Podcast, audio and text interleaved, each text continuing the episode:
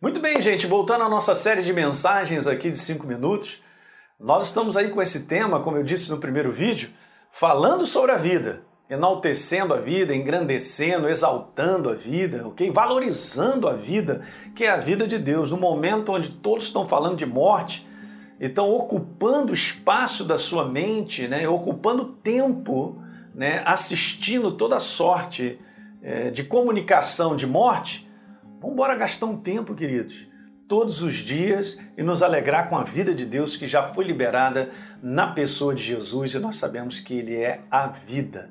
Legal? Então, dando continuidade, eu li uma passagem que mexeu com o meu coração e por isso que eu estou fazendo essa série. Em Atos capítulo 5, no verso 18, prenderam os apóstolos, recolheram eles à prisão e olha o que acontece no 19. Gente, um anjo aparece e libera os discípulos da prisão, botando, colocou eles para fora e disse para eles assim, recomendou para eles assim, olha, vão para o templo e diga ao povo todas as palavras dessa vida. A vida zoe, né? É a vida de Deus. Essa palavra no grego, zoe. Vida de Deus. Vá lá e fala para todo mundo que a vida foi liberada na pessoa de Jesus, porque ele é a vida. E então, eles foram para o templo de madrugada, entraram ao amanhecer no templo e ensinavam.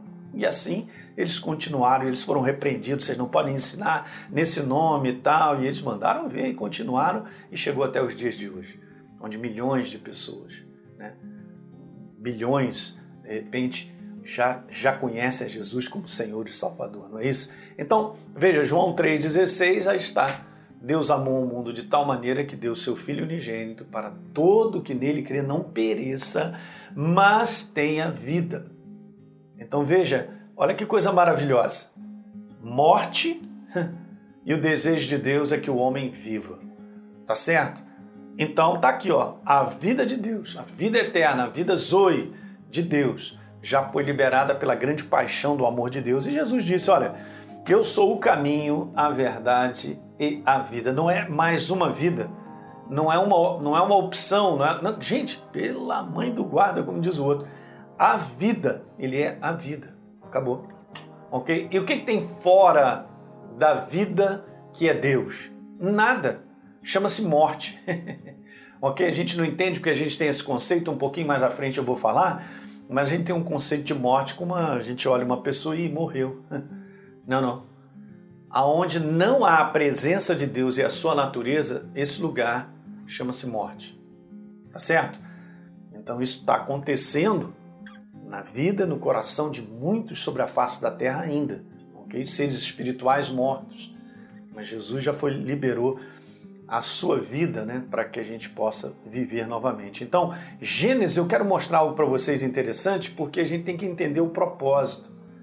E aqui que eu quero compartilhar com você sobre isso. O propósito de Deus está lá em Gênesis, gente. Gênesis capítulo 1, verso 26. Está escrito: façamos o homem à nossa imagem, conforme a nossa semelhança. E no verso 27 diz que ele criou o homem e a mulher segundo a sua imagem e a sua semelhança. Então eu quero só declarar a respeito desse conteúdo algo legal para a gente entender essa manifestação de vida. O que, que aconteceu no início? O homem ele foi criado com a genética de Deus, coloquei isso entre aspas para você entender. Um ser espiritual com a natureza de Deus fazendo parte no seu interior. Isso é demais. Você ler a Bíblia e entender que só eu e você, seres humanos, nós fomos criados à imagem e semelhança de Deus, na mesma classe. Tá certo, gente?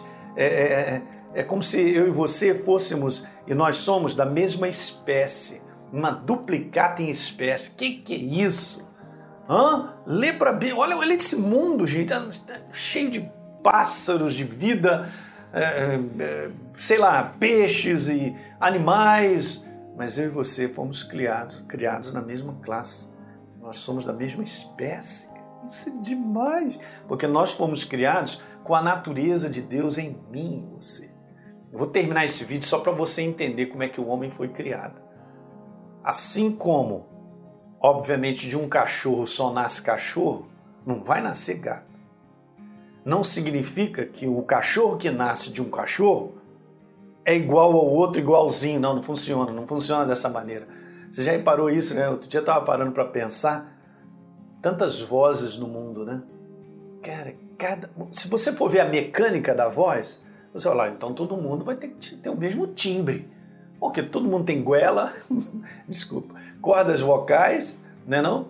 Tem o ar passando, passa pelas traqueias, aquele negócio todo, tem a articulação da boca, e beleza, a mecânica é essa para todo mundo, todo mundo faz isso. Cordas vocais que vibram, você articula e sai esse som. Deveria ser o mesmo som. Já reparou que cada pessoa tem um timbre de voz diferente? Não é demais? Não escuta, nós fomos criados na mesma natureza de Deus, não é isso? Então, legal. Então significa que Ele é meu Criador, Ele é meu Pai. Eu sou filho. Então, minha filha Isabela, vou dar só um exemplo, posso dar aqui. Beleza. Legal, a Isabela tem a minha identidade genética, porque ela veio de mim. Ela é da mesma classe, mesma natureza, da mesma família. Olha só que legal. Mas a Isabela é a Isabela. E eu sou o Hélio. Seres diferentes. Deus é Deus. Eu não sou Deus. Nem você. Mas eu sou filho do Deus Altíssimo. Não é demais essa? Dorme com essa hoje. Ou então toma café se você está assistindo de manhã. Almoça com essa hoje, janta com essa hoje, olha que legal. Ok? É isso aí. Você tem que entender isso, valorizar. A gente vai continuar mostrando outros versículos, ok? Dá um like no programa de hoje, se inscreve aí no nosso canal e, por favor, deixe um comentário, porque isso aí é importante para todos nós e compartilhe com seus amigos essa série de mensagens. Um grande abraço.